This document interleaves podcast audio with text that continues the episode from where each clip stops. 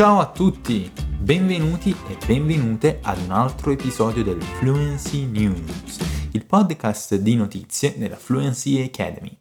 Sono Renato Marinelli, uno dei tuoi prof d'italiano e presentatore quest'oggi.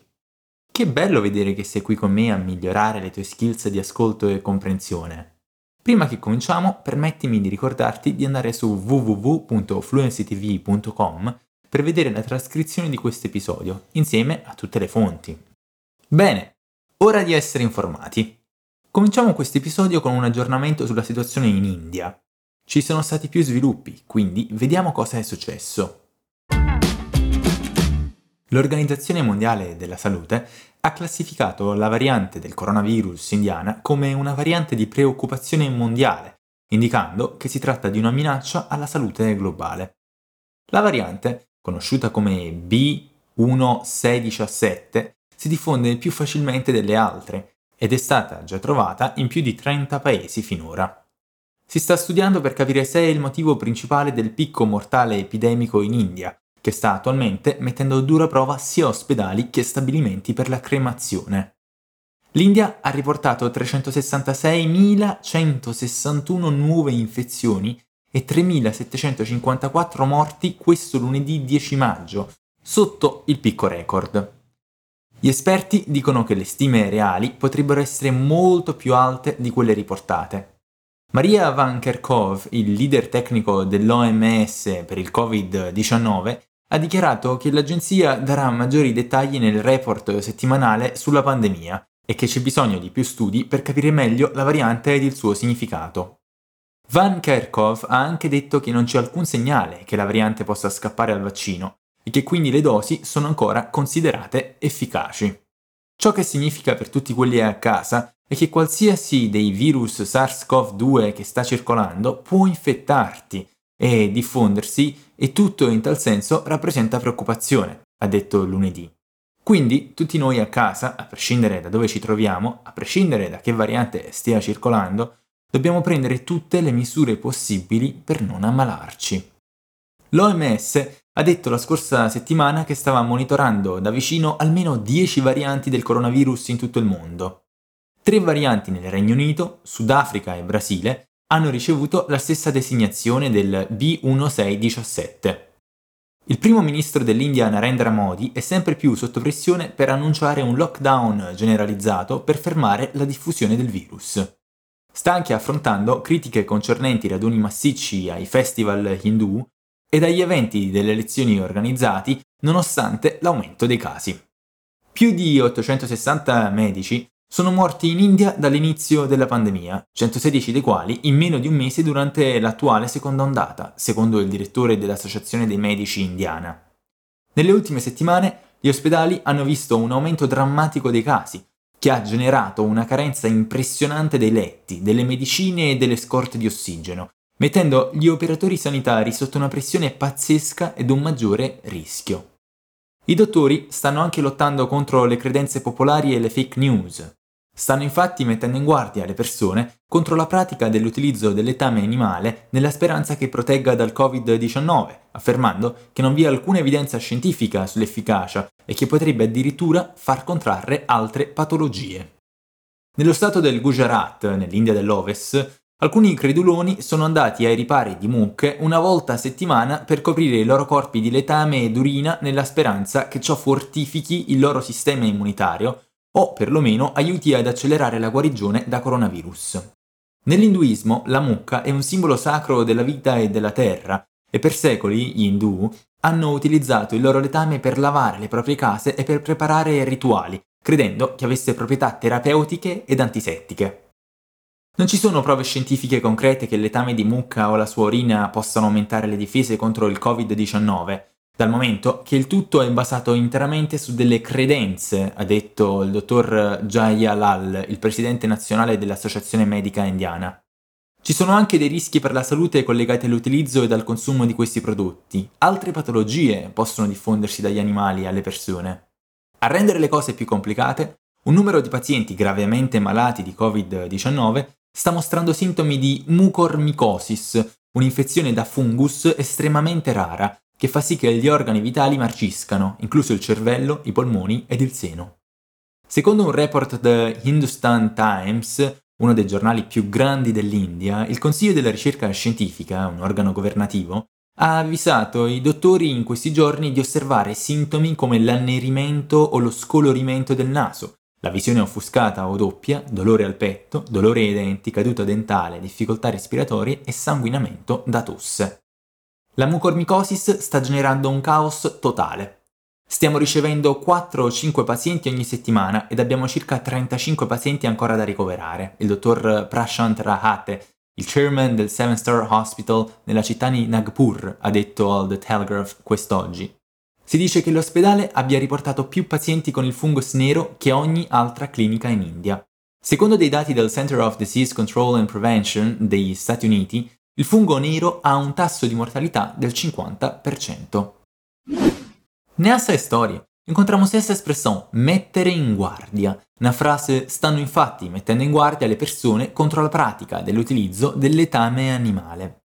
Essa è composta per due elementi, o verbo mettere, por, o colocar, e in guardia, che significa in guarda. Por isso, a expressão toda quer dizer alertar, avisar que tem um risco. A construção completa è mettere in guardia qualcuno da qualcosa, alertar alguém di alguma coisa. Le cose sembrano tristi in India, ma ci sono anche delle belle notizie per il mondo.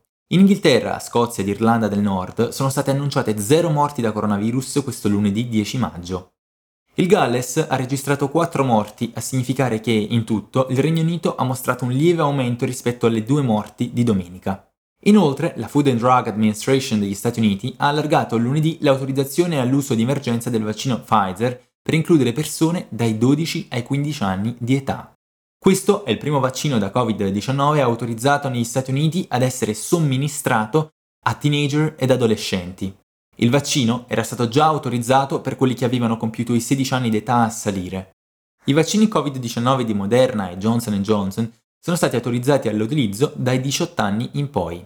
Come base all'impiego esteso, la FDA ha osservato i dati mandati dalla Pfizer. La compagnia ha detto alla fine di marzo che un trial clinico di 2260 pazienti dai 12 ai 15 anni ha mostrato che l'efficacia del vaccino è del 100% e che è ben tollerata. Si è trattata di una decisione relativamente a senso unico. Il dottor Peter Marks, direttore del Center for Biologics Evaluation Research, il braccio dell'FDA che regola i vaccini, ha dichiarato ai reporter lunedì sera. Nessa história, encontramos um verbo um pouco comprido e talvez a pronúncia não seja sempre fácil. O verbo somministrare.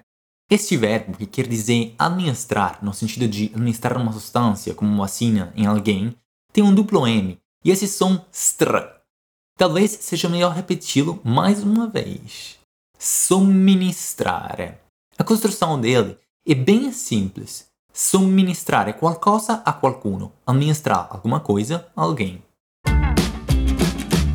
Facebook è ancora una volta nelle news, questa volta per la sua intenzione di creare un Instagram per bambini.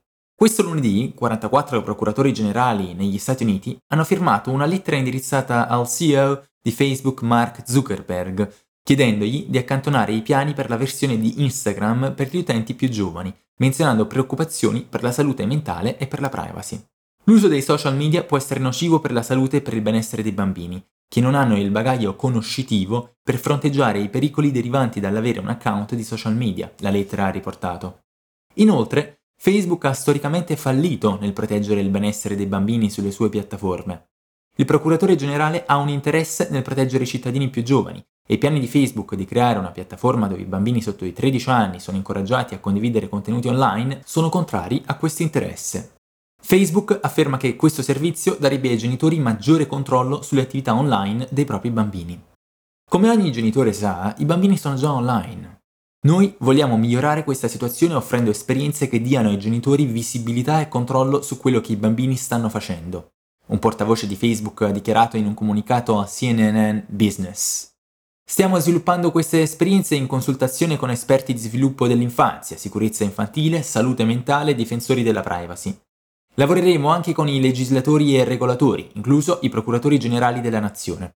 Inoltre, Ci impegniamo oggi a non mostrare contenuti pubblicitari in qualsiasi esperienza Instagram pensata per i bambini di età inferiore ai 13 anni. Il portavoce ha anche notato che Facebook è uno sponsor fondatore del nuovo Digital Wellness Lab all'ospedale infantile di Boston per capire meglio gli effetti della tecnologia digitale sui bambini. Zuckerberg ha dichiarato che la piattaforma si trova ancora ad uno stato primario nei nostri pensieri e che c'è chiaramente un alto numero di persone sotto l'età di 13 anni che vorrebbe usare un servizio come Instagram. Você já conhecia essa expressão bagaglio conoscitivo? Bagaglio significa bagagem e conoscitivo quer dizer cognitivo. Assim, a expressão toda quer dizer bagagem cognitiva, ou seja, as ferramentas cognitivas mentais que permitem a cada um de nós ter um pensamento crítico sobre as coisas. O que pode mudar essa expressão é o adjetivo, pois pode ser tanto conoscitivo quanto culturale, cultural, tecnico, tecnico ou de outros tipos. Sette bambini sono stati uccisi ed almeno 16 feriti giovedì 11 maggio, dopo che un uomo armato ha aperto fuoco in una scuola nella città russa di Kazan, secondo il Comitato Nazionale Antiterrorismo del paese. 21 altre persone, per lo più bambini, sono feriti. Un sospetto di 19 anni in stato di detenzione. I testimoni hanno detto ai media statali che c'è stata un'esplosione durante l'attacco prima che sia cominciata la sparatoria, anche se non è stato immediatamente chiaro cosa abbia causato l'esplosione. Diversi bambini sono saltati fuori dalla finestra della scuola per fuggire. Il primo ministro russo Mikhail Mishustin si è dichiarato molto triste mentre il leader del Tatarstan Rustam Minikhanov ha descritto l'attacco come una grande tragedia. Il presidente Vladimir Putin ha ordinato una urgente morsa sulle restrizioni sul controllo delle armi dopo la sparatoria, che si è verificata il primo giorno a scuola dopo una vacanza di 10 giorni. Il portavoce del Cremlino Dmitry Peskov ha dichiarato. Nessa parte, encontramos mais uma palavra com uma pronúncia um pouco mais chata. Estou falando de imediatamente, que é bem parecida ao português imediatamente. O que muda é a presença dos dois M's e a pronúncia na parte final, no ti. Por isso, a pronúncia correta é imediatamente. Immediatamente.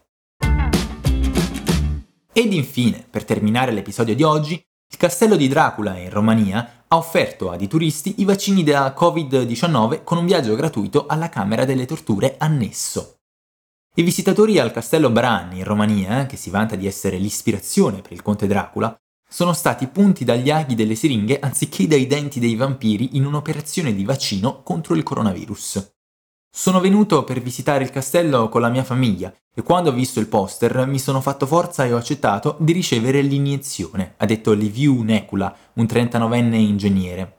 A coloro che ricevono il vaccino è dato un certificato che informa del loro coraggio e responsabilità, promettendo che saranno benvenuti al castello per i prossimi 100 anni e che riceveranno un giro gratuito alla Camera delle Torture.